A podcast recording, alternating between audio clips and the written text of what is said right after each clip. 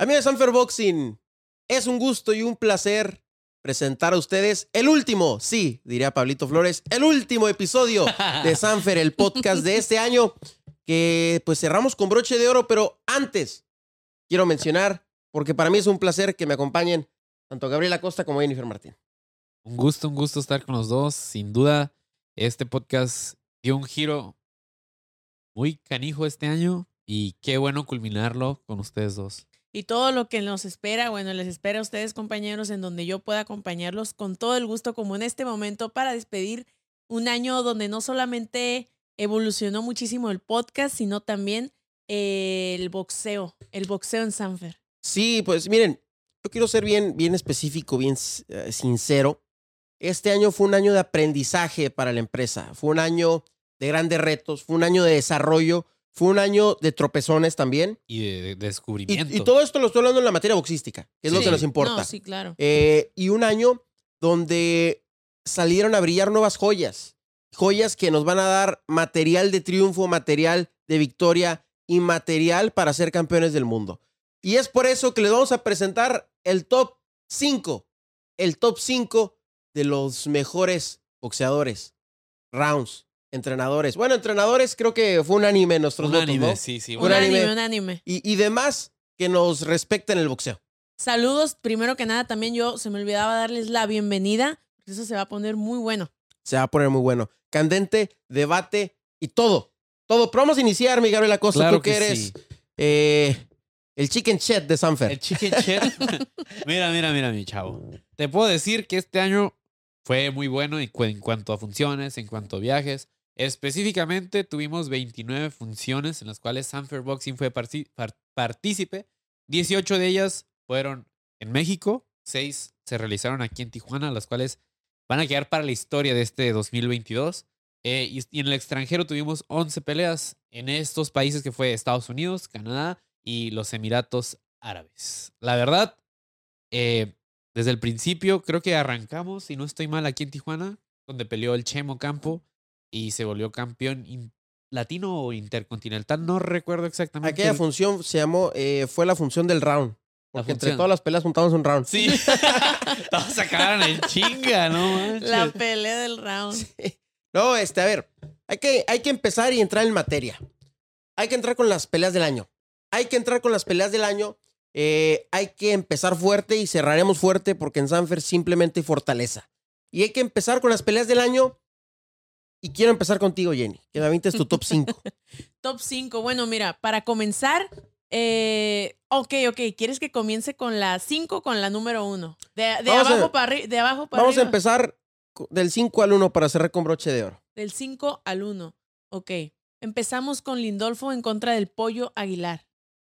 Allá en los Estados Unidos. Gabriel, ¿qué te respecta a ello? Pues la, re- la verdad recuerdo una noche agridulce, Gélida, helada, pesada. oscura. Y estábamos en verano, ¿eh? Sí. Sin embargo, hay que recalcar que fue una batalla donde no solamente nosotros nos quedamos impresionados por la guerra y, la, y el papel que hizo el pollo, sino que todo Top Rank y con las personas que yo convivo de ahí se quedaron impresionados por gran pelea y el aguante que tiene el pollo Aguilar, me lo dijo el fotógrafo Top Rank, su editor, varias personas que comentaban, todos decían como que qué peleadorazo. No te vayas ¿Qué? muy lejos. Para nosotros también fue una, una, una batalla de principio a fin, ¿no?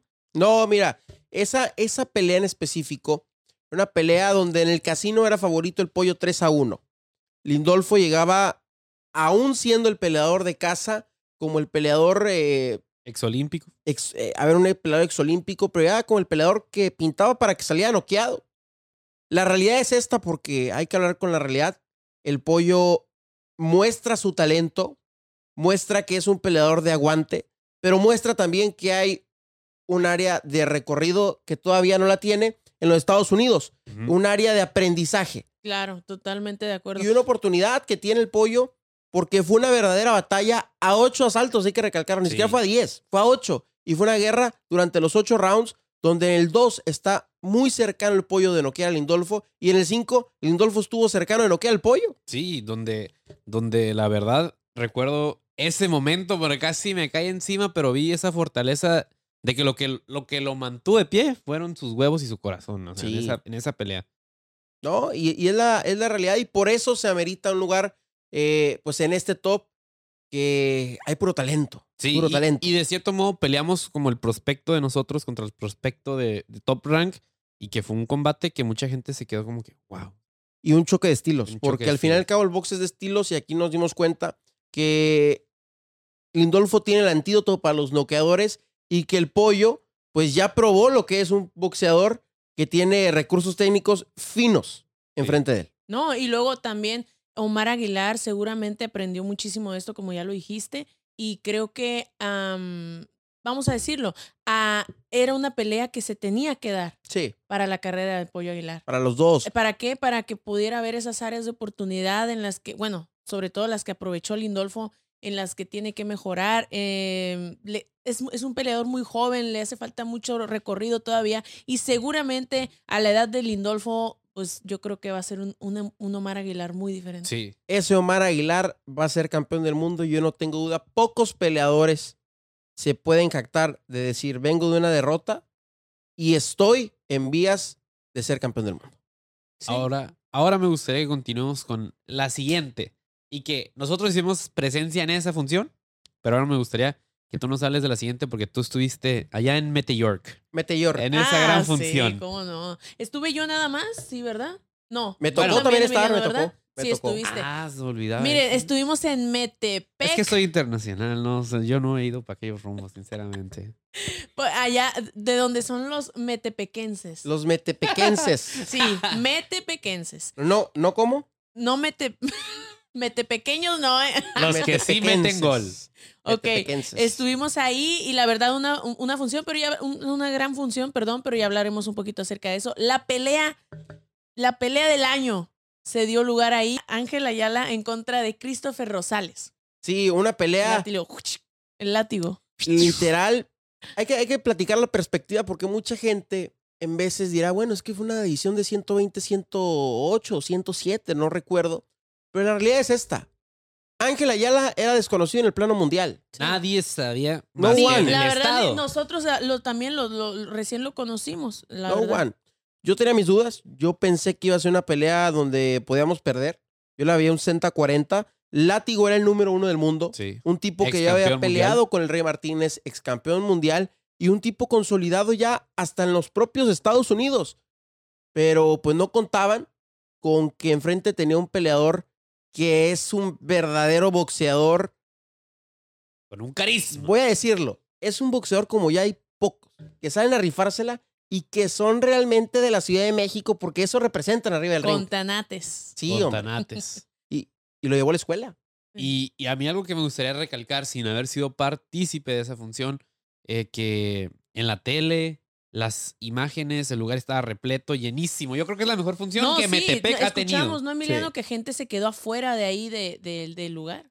Sí, ¿no? Una verdadera función de ensueño y pues el camaleón ahí se, se graduó, creo, eh, en el ámbito nacional, ya para pasar al internacional, y que ahora es número uno del mundo gracias a esa pelea y ahora tendrá que enfrentar al Rey Martínez, al cual le exhorto y le mando un saludo y ojalá Con que todo, pudiera... Con todo con menos, todo menos con miedo. Ahí se van a topar los dos. Mira, con todo ojalá, menos con miedo. ojalá, Rey, que te mantuvieras en la, en la 112 para que puedas tener esa pelea con Ángel Ayala, porque más allá de lo que representa esa pelea, es una pelea que estoy seguro que nos va a dar para revancha. No, claro que sí. Oye, hablando de eso, que no conocíamos a- al camaleón Ayala, la verdad es que hizo una excelente presentación, no solamente para nosotros, sino para su gente y para todo el país. Sí, peleadorazo Ángel Ayala, otro que va a ser campeón del mundo. eh, y pronto, pronto esperen noticias del camaleón Ayala. Y ahora vámonos con la siguiente para entrar al ombligo, al ombligo del top. ¿Cuál es? ¿Cuál es? Es Potrero en contra de Abimael Hidalgo Cruz. No, hombre, esa pelea para mí fue lo que prendió la función del regreso del Pantera aquí en Tijuana y eh, la despida de Jackie Nada. Pero esa pelea fue una carnicería, un toma y daca. Los rounds que duró, creo que fueron cuatro o cinco rounds. Sí, y no sé, sí, y no sé ustedes, pero yo ya tenía rato sin ver una pelea así sangrienta. Lo que le gusta a la gente. es una verdad, sí. phone boot fight, es una pelea de cabina telefónica esa, porque se dieron los dos para dar y para, y para recibir una pelea donde los primeros tres, si no mal recuerdo, los gana Abimael. Después pierde los siguientes tres y los gana Potrero. Potrero. Y Abimael, como, a ver, como es un peleador con la, con la, ¿cómo se dice? Con la transmisión dañada porque no tiene reversa, pues va hacia enfrente. Va hacia enfrente. Solo tiene un cambio. Solo tiene un cambio y le metió de primera a quinta, como lo, como lo sabe hacer. Y pues en ese, en ese desespero por ganar la pelea, pues la termina perdiendo. Sí. Y No, y no estaba mal, así como tú dijiste, no, no iba mal esa pelea. Yo pienso que se pudo ir fácil la decisión. Y, y estuvo a punto de ganar y Potrero, a pesar de que estaba sangrando y estaba cortadísimo, aprovechó, dijo, Chispazo, vámonos. iba, ajá, dijo ya, no más, no, no puedo, no puedo seguir No sangrando puedo más. permitir que me siga tocando este güey. No puedo permitirlo. Y mira, ahí hay que decirlo. Ahí se la Ahí te das cuenta también de ciertos detalles que cuentan mucho en un peleador. La esquina te manda, Sí. a ver, Sí. estás cortado, vas a perder, te van a parar la pelea, vete para adelante. Sí, sí. Y ahí Fernando Fernández comete y mete un golazo, Sí. que es, manda a, a Potrero a noquearlo y lo noquea. Sí, y- Sí. Y, ustedes antes de esta pelea, ¿qué pensaron? Porque bueno, yo, yo dije Sanfer contra Sanfer, ya saben que este año... Las eso fue primeras, lo que Sanfer, hizo- Sanfer. Sí. Eh, Sí, las primeras. Este año precisamente eso fue lo que, lo que salió más como a la luz, ¿no? Como que lo que más nos prendió a nosotros. Sanfer en contra de Sanfer. A mí personalmente, eh, yo ya había mirado mucho más a Potrero. Cuando fue esa pelea dije, híjole, va a estar duro, va a estar duro porque Potre- conozco las habilidades que tiene Potrero. Mójense. ¿Tú quién pensás que ganaba? Yo pensaba que ganaba Potrero. Yo Potrero.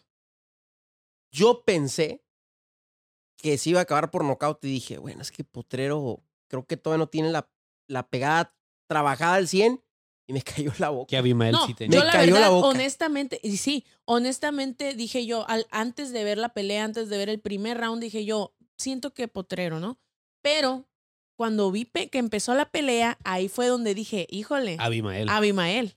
Ojo, y hay que decir a los peleadores, nosotros nunca tomamos partido, ¿eh? No, no, no. Porque Sanfer contra Sanfer es Sanfer. sí, es Sanfer. No, tenemos que ser muy neutral. neutral. Muy neutral. Me neutral. uno- me une- muy neutrales. Ahora sí, vámonos con la siguiente. Que también fue aquí en Tijuana. En la Sí, segunda. no, no, no, se, se robó el escenario Tijuana, Baja California. Esa fue la pelea de Diego Lazabache Torres en contra del Perita Escobedo. Plaza Monumental. El regreso de Jaime Munguía. Una plaza mon- monumental casi llena. Y No, a ver, ahórrate tus palabras.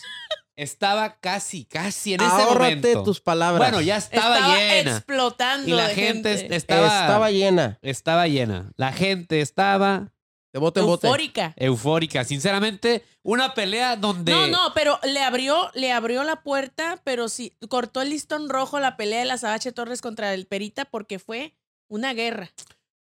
Fue una guerra. ¿De cuántos fueron? 10 rounds, ¿no? 10 rounds. vueltas, 10 saltos, 10 episodios, Y 10 la primer capítulos. pelea que la Sabache no noquea. Exacto, así de cabrona estuvo, ¿eh? Miren, hay que ser bien sinceros. El Azabache le gana 7 rounds seguiditos a la perita.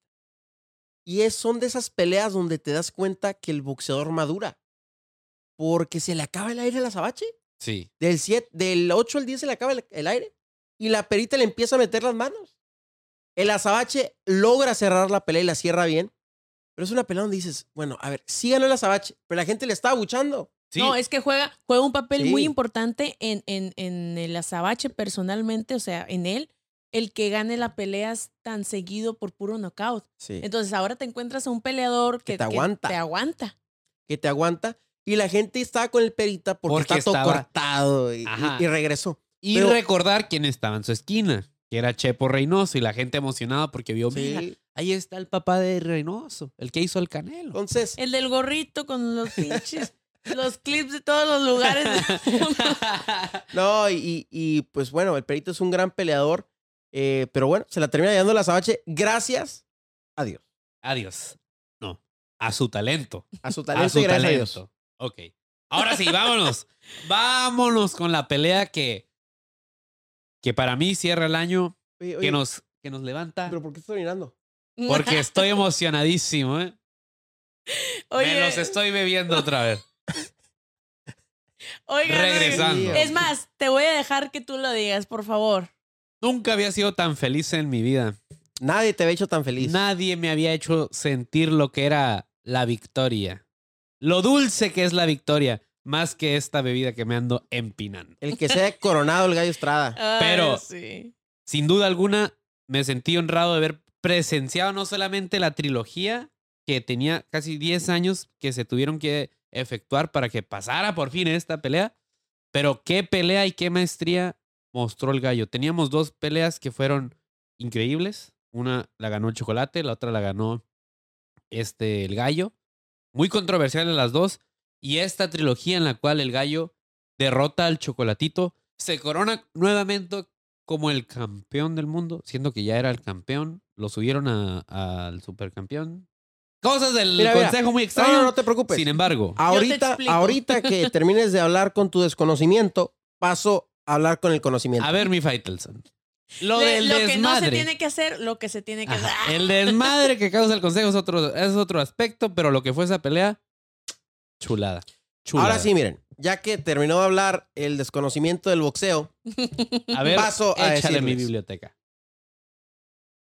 el gallo era campeón franquicia. ¿Ok? Ah, sí. Era campeón franquicia. Lo obtiene con Román González. El campeón franquicia no tiene que realizar defensas de su título. Ay, Solamente era el Canelo y el gallo Estrada los Ahí va, campeones nuevo franquicias. con Canelo. Sí. ¿Ok? Sí. Queda vacante el título de la 115 y opta el Gallo Estrada y el Consejo y, a ver, todos los que estuvieron implicados, en volver a retomar el título regular que te permite hacer defensas. Hablemos de la pelea. Ahora sí. Lo que fue la pelea, ya me, ya me vale sorbete. Ring, ring, Lo y que la fue, pelea lo que el es campeón, no, el mandatorio no. La pelea del año para mí fue esta, ¿por qué? Porque a pesar de que volvió a ser una trilogía cerrada, el gallo hace su hazaña de sacar la versión, la mejor versión técnica de sí mismo, y la gente en Arizona estaba prendida. Pero ya, ya no quiero hablar yo. Háblame, háblenme ustedes de qué sintieron de esa Oh, oh, pelea. oh, bueno, yo quiero solamente mencionar que además son dos peleadores que ya no son novatos. Creo que la mayoría de los que nombramos anteriormente, a excepción de Lindolfo, porque Lindolfo creo que ya tiene bastante experiencia. Sí. Eh, son dos peleadores experimentados que se encuentran en. Creo que no había desventaja en ningún lugar, cualquiera podía ganar, o sea, porque todos hacen su mejor trabajo, a pesar de que, como le men- mencionaba yo a, a Gaby en el podcast anterior, eh, ellos podrían fácilmente decir, eh, o sea, si quiero me retiro, pues ya, ya fui campeón, ya, pero pelearon como si tuvieran el hambre de, de tener 20 años y querer pelear por un campeonato mundial por primera vez. Eso es lo que me llama mucho la atención de ambos peleadores. Dieron una, una guerra muy cerrada, pero a mí personalmente se me hace que estuvo más cerrada la pelea del Gallo Estrada en contra de Argi Cortés, perdón, pero eso ya es otro, otro tema. El gallo llevó a la escuela chocolatito, no hay más. Es todo. El gallo, el gallo de gallos, Sin duda. es el mejor super mosca que ha dado México. El gallo Estrada le dejó en claro a Román González que entre los buenos existen los buenos. Y que el plan de pelea lo acomodó el gallo como quiso. Y Román nunca pudo, nunca pudo hacer que el gallo cayera en desesperación de ir a buscar a Román. Sí. Y ahí se define la grandeza del gallo Estrada. No se despeinó para ganarle al chocolatito. No, y ahí se ve quién estudió. Ahí ¿Quién se ve estudió? quién estudió. Es la verdad. Y, y qué bueno que lo hizo el gallo. Sí. ¿Sabes por qué? Porque había mucha polémica en la primera y en la segunda. Sí. Qué bueno que lo hizo, porque esta para mí ha sido la única pelea que se ha ido en ojos de todos hacia un lado. Sí. Y que también hay que recalcar que ambos, siendo ya unas leyendas que siguen activas, era como culminar de quién de los dos era el mejor, eh, no solamente en esta época, sino En de- la división. en la división. Mira, así como existirán eh, aquella dicha de los, los cuatro grandes que había, que eran Pipino, Hagler, Hearns y demás, que hubo un ganador en esta época, pues habrá un ganador de quién fue entre el, el gallo y el chocolate. Así Sí. como lo hubo entre el Canelo y Golovkin. Sí. ¿Quién Sí. fue el que reinó en la división? ¿Creen que hay cuatro? ¿Cuatro? Yo creo que puede haber, no porque se necesite, en, sino porque el gallo quiere darle la oportunidad. ¿Crees que haya cuarta, sí o no? Yo creo que sí. Yo, yo, yo creo que sí puede haber, pero yo no quisiera verla. No, yo pienso que ya, o sea, yo si fuera el gallo, simplemente ya y lo que sigue. Ya pasamos esta página, ah, vamos a ver qué es lo que sigue. Para mí personalmente. A mí, a mí, lo, a ver, En, en, lo, lo, que respecta, en lo que respecta, creo que no debería haber cuarta porque en la cuarta va a pasar lo que pasó con Israel eh, Vázquez y Rafael Márquez. Alguien va a salir noqueado. Sí. Entonces, que así se quede como una trilogía de legado. Sí, estoy de acuerdo. Y eso fueron las peleas para nosotros de este 2022. Ahora avancemos con los que fueron las funciones. Del las funciones del 2022. 2022. Hazme el favor, Emiliano. Que lo haga Gabriel. Claro que sí, mi A ver, que lo haga Gabriel. Para A mí, ver, Gabriel. la mejor, la que me posiciona, la que me hace sentir orgulloso como ser humano, como Ah. tijuanense, fue la el regreso ¿Por qué de no se metió de acá a- a- así como de, ¿cómo se llaman las personas que, que dan conferencias y acá? Ah, me- Sí, sí, podría ser.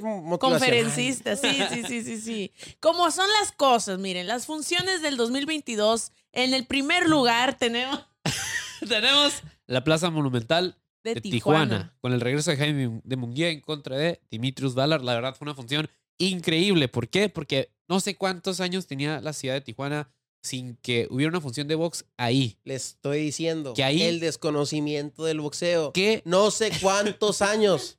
Me Bueno. remonto. Las de Eric Morales y las del Travieso. Pero ¿hace cuántos años fueron? No sabes, ¿verdad? ¿Y hace ver, cuántos años fueron tú, mi rey? Sencillo, sencillo. Síguele de mi desconocimiento. Síguele. Síguele. No Ok, te no ocupo Maite. decir cuándo, yo sé cuándo. Síguele. Bueno, lo increíble es nosotros presenciar ese regreso con un nuevo boxeador que es Jaime Munguía. De cierto modo, tenemos otra vez esa estrella que en un momento fue Eric el Terrible Morales. Lo que Chávez logró también hacer en esa plaza. Así que para mí fue la mejor función de este año por las peleas que estuvieron abajo, porque era la primera vez que Golden Boy ve- venía aquí a, a México, a Tijuana. Y la neta, nos graduamos siendo parte de este equipo en esa gran función. Sí, no, fue un examen pasado con 10 por parte del equipo de Sanfer, la verdad. No, y además también sumándole que Jaime Munguía tenía ya casi cuatro años que no venía a su ciudad de Tijuana, ¿no? Sí, sí. Sí. Y mucha gente, le pregunto a Emiliano si sí, porque no me quiero equivocar. No, Ah, es el que sabe. No te preocupes. Porque muy bueno para corregir, ¿verdad, cabrón?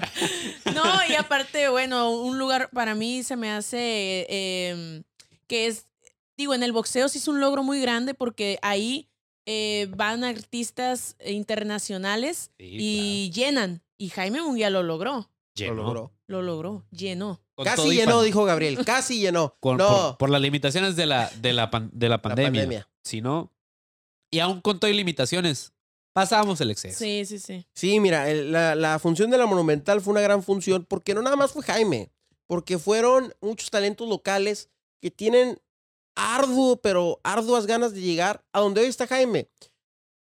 Sobre todo, la función de Jaime Munguía en la Monumental fue tan importante porque pocas veces un peleador puede regresar a su tierra y llenar Sí. y ser espectacular. Y Jaime lo hizo. sí. La siguiente, ¿cuál es? Metepec. Metepec. Metepec. sin duda alguna, también se lleva uno de los lugares principales de la lista porque, bueno, además de que la gente nos recibió de una manera fantástica, eh, igual llenó. No era un lugar tan grande como, la, como lo es la Monumental, pero era un lugar que, bueno, es la primera vez que había boxeo en Metepec, si no me Sí, equivoco Y se retacó. se llenó, había gente afuera, de verdad, no saben la cantidad de gente. Y ven que a veces se acaba la pelea estelar y la gente se va. No, ahí se quedaron hasta el final. Hasta que cerraron las puertas del lugar, la gente seguía. Este, fue una experiencia muy padre para mí. Em, fue en el recin- recintal, recinto, ferial. perdón. Recinto ferial Metepec y estamos seguros de que alguna vez tendremos que regresar. Hay que pedírselo al licenciado Fernando Flores porque la verdad que se puso Ya se de gala. aprendió bien el nombre, el Emiliano. Se puso de gala. ¿Por qué Metepec. será?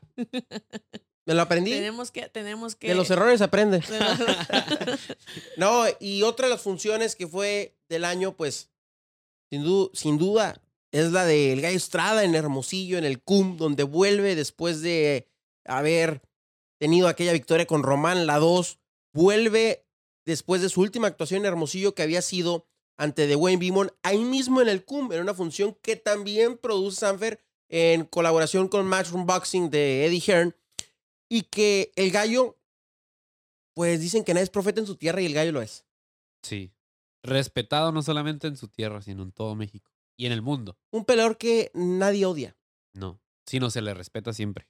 Hay peleadores que son muy polares, como, a ver, polémicos, como lo es el mismo Jaime, como lo es el Canelo, como lo es David Benavides, que son polares, que tienen amor o odio.